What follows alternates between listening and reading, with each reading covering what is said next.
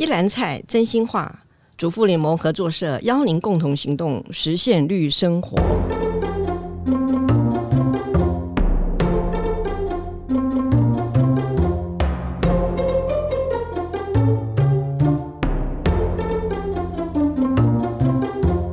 欢迎收听一篮菜真心话。您好，我好，共好。我是合作瞭望台主持人邦文。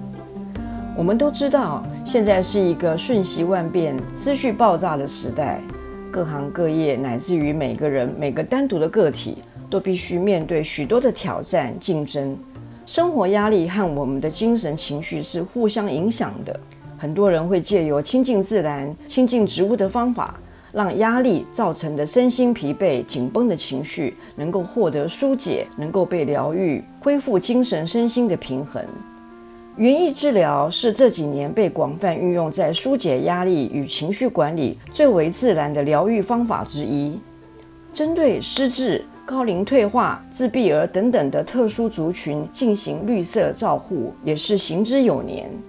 今天我们就要来聊聊能让人透过植物抚平情绪、得到心灵疗愈的园艺治疗。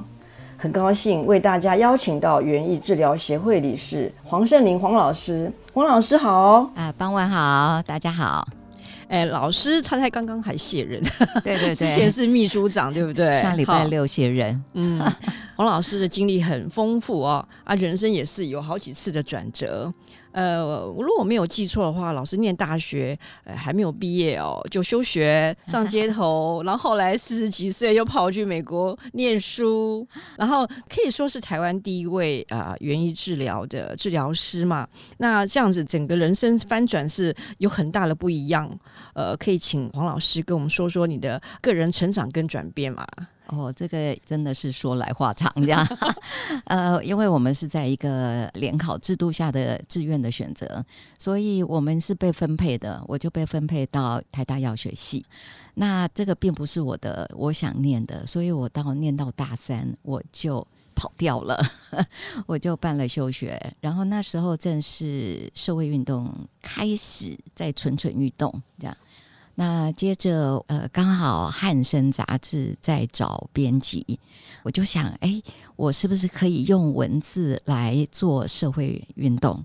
然后，因为我看汉生杂志都在报道台湾的民俗啊，这些文化这些，我觉得这一个主题应该就是一种所谓的社会运动，这样，所以我就投入汉生杂志。嗯。老师很啊、呃、好学啊，因为在汉生需要很多呃日文的资料啊。老师后来觉得不够，又跑去日本念大学。对，我那时候在汉生的时候，为了要做编辑，我们真的参考非常大量的日文资料，不论是美编上面或文字上面的表达。对，那基本上那时候日本的出版社大概走在台湾大概有五到十年，走在前面这样。然后每一次为了要读懂。他的资讯都要拜托一个读日文系的朋友帮我口译，这样，嗯，好，那我就觉得哇。如果我看得懂的话，那我是不是可以学到更多？嗯，所以当我结束汉生的那一套汉生小百科的工作之后，一方面也是觉得想要休息了，然后我就想啊，那我就用休息的这段期间学一个语文好了。当然，我就选中日文，这样，然后就跑到日本去了，然后顺便那个学业回来。本来只是想去念个日文，结果我发现，呃，日文学校就是没办法满足我，因为进教日文学校的也很多都台湾人嘛，所以我总觉得我没办法去触摸到真正的日本文化生活，所以才决定说好，再给他多待一阵子。那我觉得要待在日本最方便的就是学生身份，所以就又去考了一次日本的大学。自己台湾的大学没念完，然后跑到日本去念大学，这样一待就是三年。那时候刚好是远流出版嘛，要出版一系列关于台湾的这个书籍，然后就去拜访老师，对，希望老师来扛这个编辑的工作。那你一个人带了呃，就是你的团队哦，我是有听说啦，说老师那时候就是非常认真，然后呃脾气就有点暴躁，跟现在都不太一样，因为现在接触植物就整个人都变了。对，我那时候，他们背后编辑会称我叫暴君。那呃，我稍微说明一下这个暴君。我觉得，呃，我这个暴君，我不是语言暴君。我不是那种会骂人的主管，可是我是意志力暴君。就是当我意志决定要怎么走，要做到什么程度，要书要编到什么样的理想的状况，我就会要求大家要跟着我做到那个程度，这样。嗯、所以大家都都基本上是。应该是很怕我吧？我记得我那时候他们说跟我出去采访的时候是最辛苦的，因为我就是会要求晚上回来要检讨、要讨论，早上一大早就要再开始规划今天的行程。呃，大家要带回什么样的资料这样子？可是也因为感谢老师啊，这样子的严谨的态度，我们才有那么多好看的书啊。远流那一系列书，好像几乎每个人家里的书架都会有，至少说一两本。那中年呃的时候，老师是说是中年危机啦，哈。那我们今天其实主题是人人向往的啊疗愈花园。为什么是这样的一个主题呢？因为老师后来离开远流，那到美国啊选择去 Community College，就是一般的社区大学，不是为了念学位，而是念一些有趣的课程，然后学分。那个时代呢，应该也也很多年了，好像有没有超过二十年？哦，快二十年了，哦，快二十年了，十八年。那个观察到，就是说，其实老师在推动这个呃园艺治疗啊，好，或者是说，不管过去在做编辑，有两个很重要的元素啊，一个是就是植物啊，土地的力量，另外就是对于社会跟人的关怀。那时候我有读老师的书嘛，那时候你等于是说，你当时在美国，你把它当成就在写那种日记一样，把你的观察写下来啊。那那本是心灵工坊出的，是我记得没错的话。是那那本里面就很有趣，老师提到你第一次接触园艺治疗入门课程啊、呃，还有呃仆门，还有你的朋友、你的老师。嗯、那你后来从美国回来之后呢，也做了园艺这个呃辅助治疗，帮助很多的呃身心障碍啊长者之类的。那请老师跟我们分享一下这个呃植物的神奇力量。是我碰到这一个园艺治疗，我真的觉得哇，真的是我人生很大的改变，呃，我去美国其实那时候只是有一个想法，就是说，哎，我做编辑做二十年也够了吧。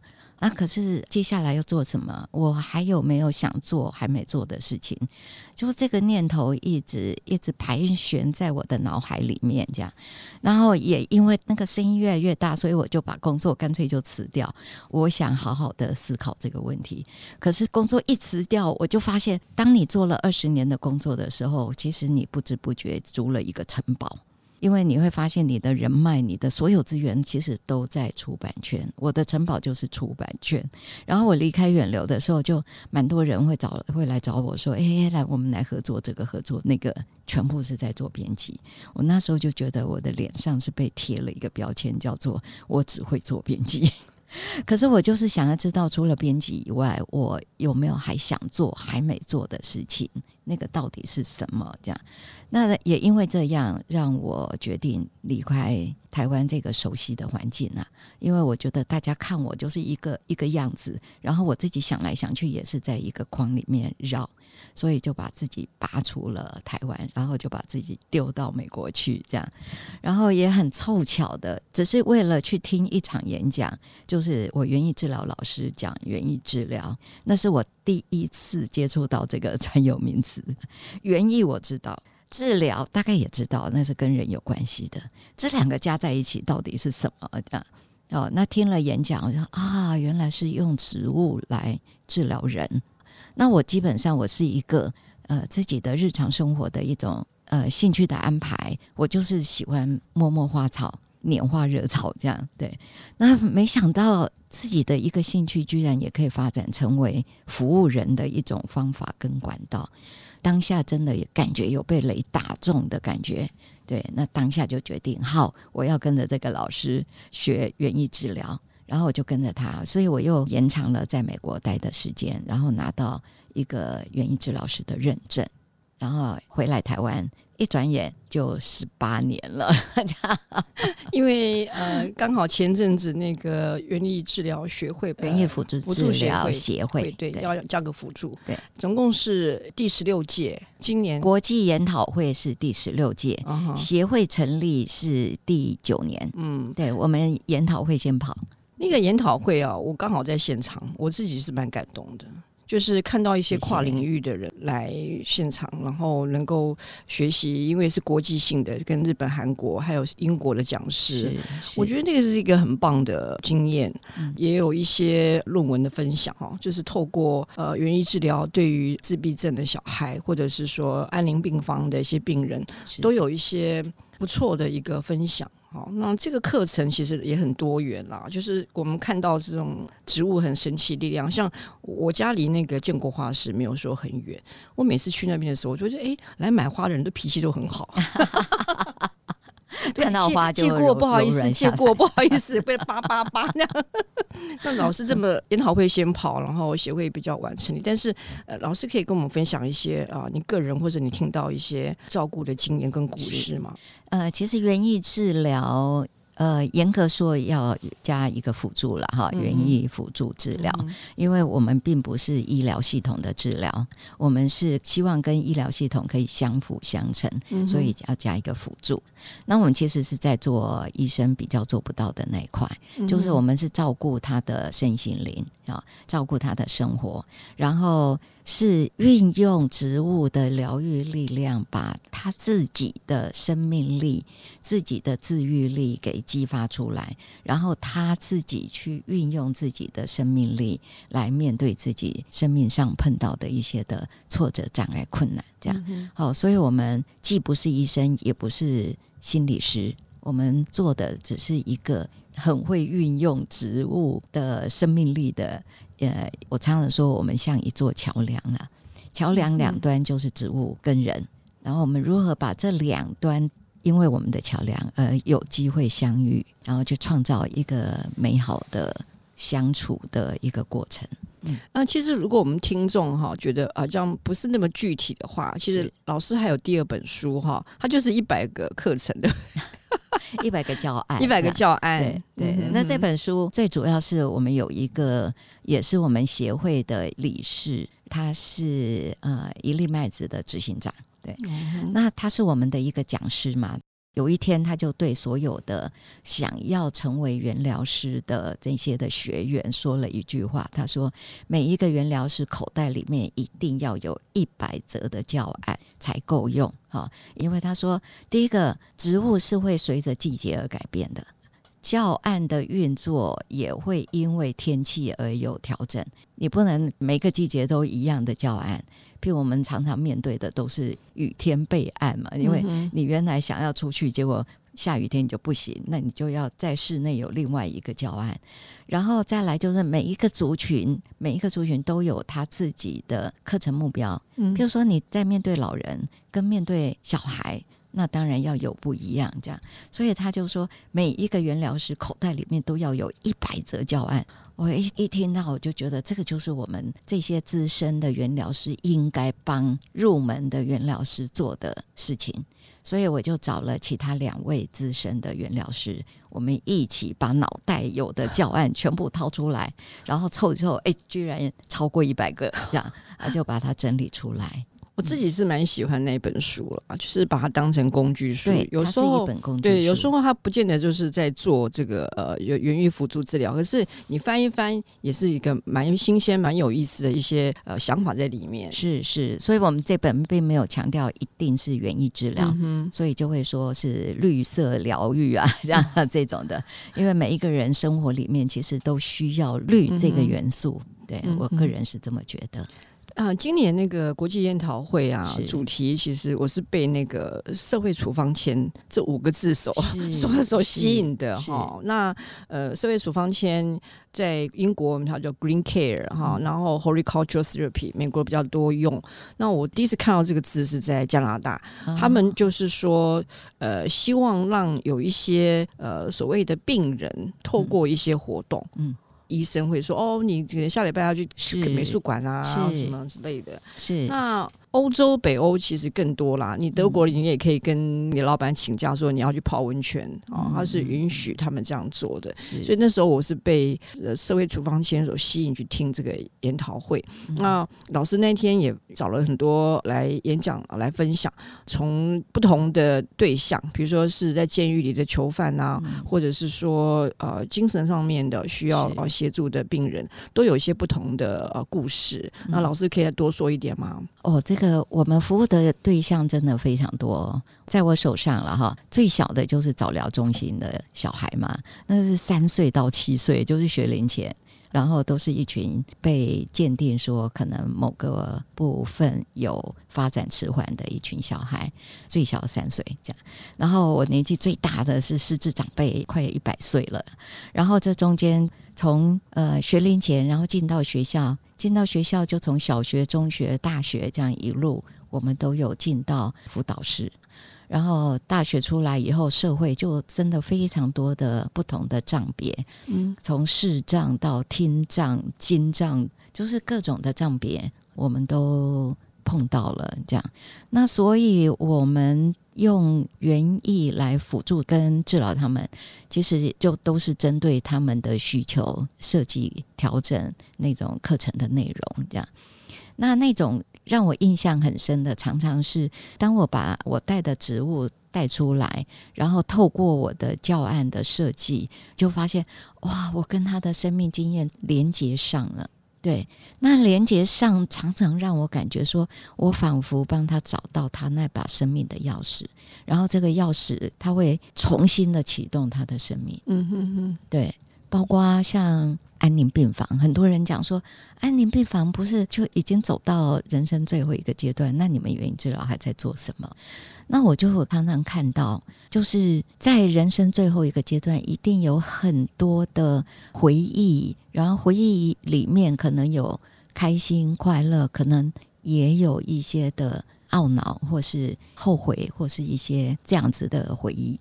那我觉得，一个人如果可以在生前能够有一个机会表达，第一个表达谢意。表达对他家人或是照顾者一个谢意，然后有一个机会可以做一点生命回顾，我觉得这个据点会下的会比较刚好，要不然这个据点常常下不去，会变成点点点点点点 没完没了的，就感觉没有 ending 这样。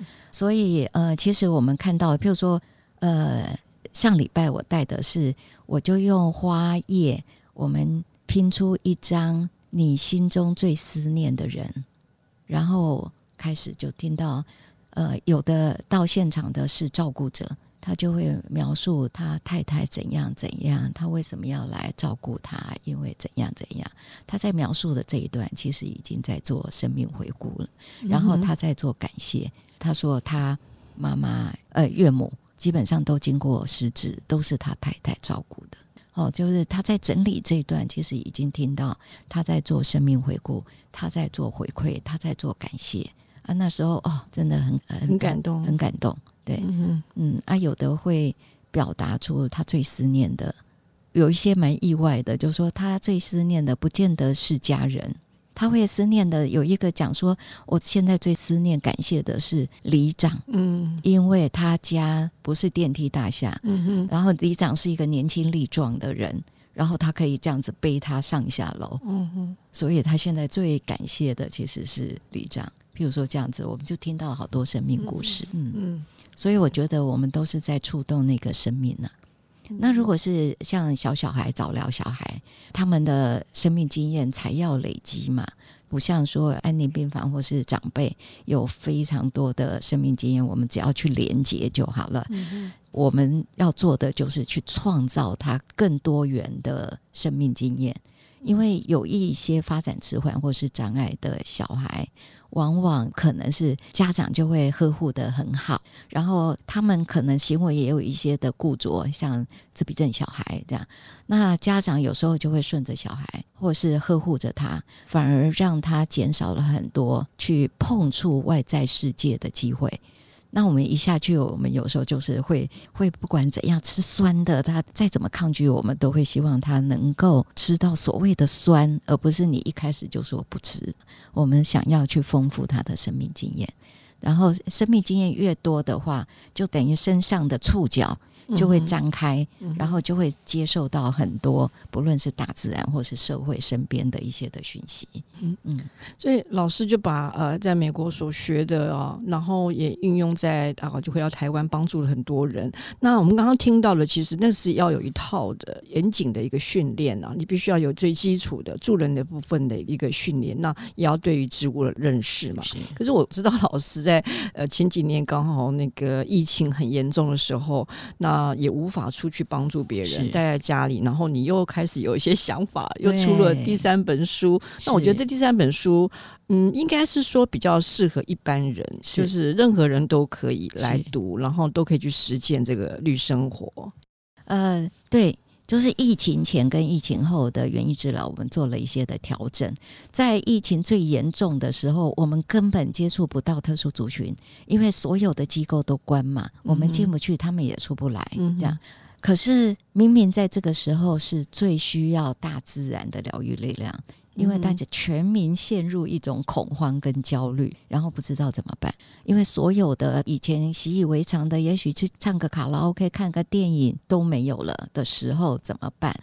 后来就因为这样，就逼着我去想说，在这种状况下，怎么让需要的人知道说，他其实可以寻求绿，就是植物或是大自然的疗愈力量。所以我们开始。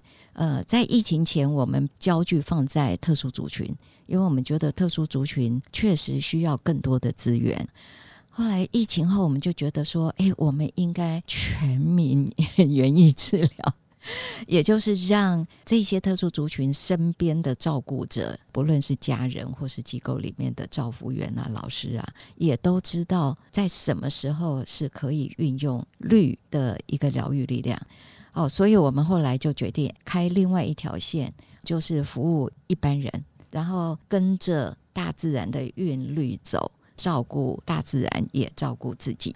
所以因此有了这个系列，叫做“二十四节气青草生活三百六十度”。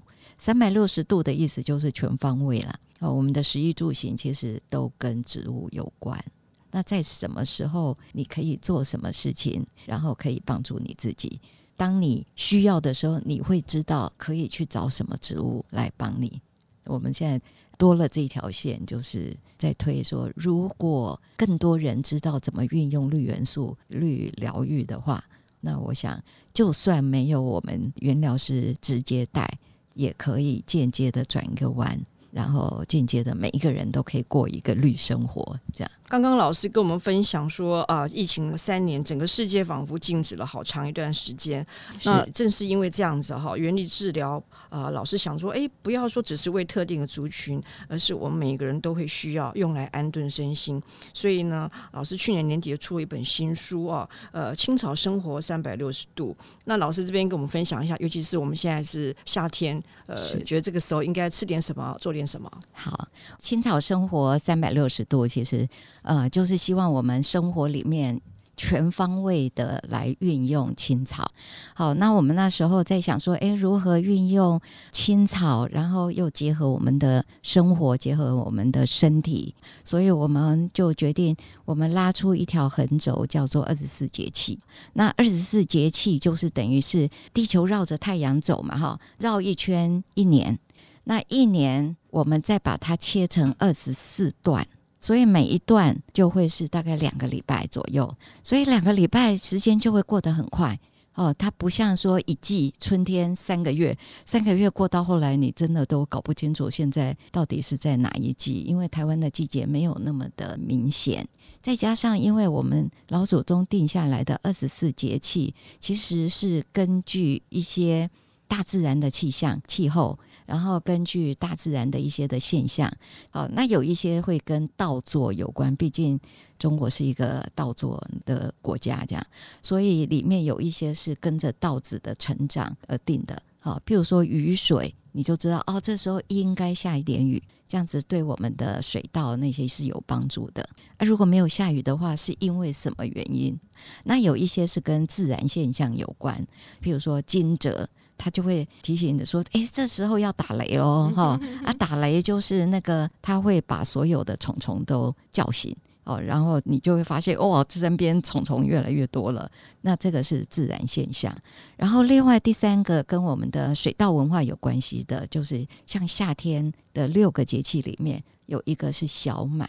那这个小满指的就是稻谷开始结穗了哦。好，然后有一个芒种，就是跟你讲说，现在稻谷是应该要长出那个芒。刺刺的那个须，哦，所以他就给你一个暗示跟指示，就说，哦，对，现在要下雨，应该要下雨哦，啊，没有的话是，哦，是什么原因？那你就会去注意。那个天气、气候、季节，或是万物的变化，所以我们后来决定就把它拉成一个横轴，我们就跟着二十四节气运作。那另外一个就是说，诶，如何跟我们身体做连接？那我也是在那个老祖宗的智慧里面去找到，就是我们的《黄帝内经》，他在讲的五行、五色、五感、五脏、五味，他用木、火、土、金、水这五行带出季节。然后它跟我们身体，譬如说木，它是绿色，再进到春天，然后这时候要固肝，哇，你就会觉得，哎，外在的变化跟我们身体是有关系的，我们身体是要随着外在的这种节奏来一起运行的。所以，我们二十四节气的生活里面就很强调说，跟着这个大自然哦，就外面是一个大宇宙嘛，我们身体是小宇宙，小宇宙就跟着大宇宙一起运动、韵律这样子。呃，譬如说现在夏天，我们就知道夏天就是会越来越热，越来越热。那第一个，我们就会去找帮助我们身体把身体的一些的热气排掉的。所以你有没有发现，我们有很多的传统的所谓的青草茶，它都会强调清热解毒。那所谓的毒就是热啦，因为中医就会觉得你热太多，你身体就会不舒服，就会湿，就会有热这样。那在夏天的时候，我们第一个会找的植物就是比较属于清热的。就是啊，喝个青草茶，你会觉得哎，身体舒服一点，它帮你热排走了。那再来就是夏天，你会发现夏天有很多提醒我们夏天很不平安的节庆，譬如说端午节。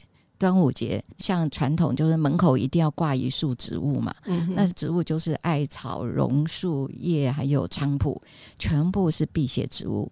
然后，呃，夏天又会碰到中元节，那就是鬼门开呀、啊。嗯、那鬼门开，我个人是认为说，就是提醒你，这时候就是危机重重了，就是很多危险，我们要自己小心。这样啊，这时候中元节也是要把辟邪植物带出来，所以在呃夏天的时候。我们就会把这些民俗里面扮演辟邪保平安的植物也带出来。那这个听起来好像很玄，其实后来有一些植物学家就去研究，为什么艾草会被称为是辟邪植物，那其他的植物为什么不会？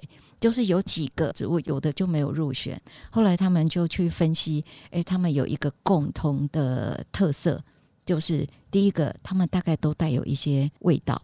第二个，它们都具有杀菌的功能。那有味道的，基本上虫虫比较不喜欢呢、啊。那杀菌，因为早期我们老祖宗他不知道病是病毒造成的，他就觉得那都是邪。可是他们观察到的是，哎，这些植物一拿出来，譬如说艾草，艾草一拿出来，然后一烧，传染病或疫情好像就会被控制住。嗯嗯、对，他们就认为，哇，这个一定是辟邪植物，这样 对。所以我们在夏天的时候，我们最喜欢带一些清凉的植物。对，大部分的青草，如果它用叶子的部位在进行的话，它通常都具有清热的功能。好，然后再带出那些辟邪保平安，就是帮我们做安神啊，做一些安定心灵的这些的植物带出来，这样。好，这是一个，然后再来一个就是，呃，我们在夏天最喜欢安排的就是我们来认识我们自己这块土地孕育出来的台湾米。那我是一个饭桶了，我我我是真的很爱吃爱吃饭。那所以，我这几年就开始在了解米到底是怎样哈。我就发现说，哎，其实我们知道现在越来越多小农都在加入种稻的行列嘛，然后他们用友善耕种、用有机栽种的方式。可是，我就发现我们一般人对米其实没有那么的了解。就是我常常说，哎，你们家吃什么米？大家就诶不知道，我可能是台东米 或是什么池上米这样。其实池上米那个是地理位置哦，或是台东米地理位置。然后还有呃什么鸭间稻，那鸭间稻其实是它栽种的方式啊，请鸭子来帮忙除草啊这些哈啊，这个都不是米的品种。那其实台湾的米。我一钻进去，我发现哇，那个我们的品种改良一直改，厉害，好厉害，还一直改良，一直改良。然后我就发现，哎，他们那个品种改良的那个机构是改良厂，对。然后有一个职业叫做品饭师哦，品饭师就是一个品茶、品咖啡啊、品酒啊，对，他是品饭。然后他们每一个新的品种出来，他们一定会针对前一个品种的一些缺点去改良嘛。然后品饭师就要品出它到底是不是有达到那个标准。然后你看改良到现在，现在换成日本来跟我们买米。哇！然后我好几个香港朋友来台湾，他们一定要带米回去，他觉得台湾米是一个非常好的伴手礼呀。所以我们在夏天配合着小满芒种的节气，我们就会开始谈所谓的台湾米，它的历史发展跟现在大家去超级市场看到琳琅满目的那个包装啊，那到底怎么看？所谓一等米是什么？二等米是什么？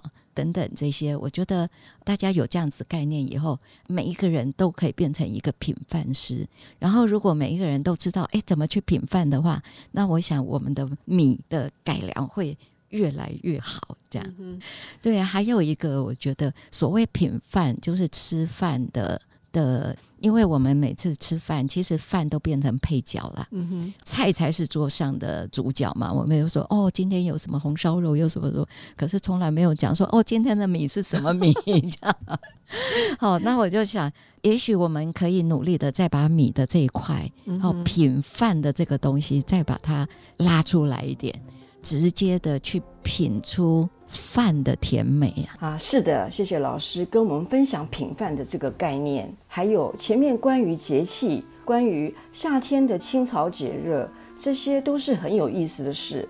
我想，我们每一个人都可以是青草生活家，期待每个朋友都能够借助植物、大自然的力量，构筑出自己的青草生活疗愈花园，把青草、把植物带进生活。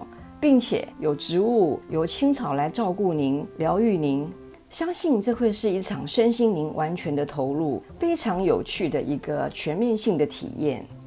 今天节目就为您进行到这边，我们是主妇联盟合作社，加入我们一起用责任消费改变世界。谢谢您的收听，喜欢我们的节目，您可以留言鼓励我们，或是回馈您的收获与想法。我们下回见。谢谢黄老师，谢谢谢谢，很高兴来。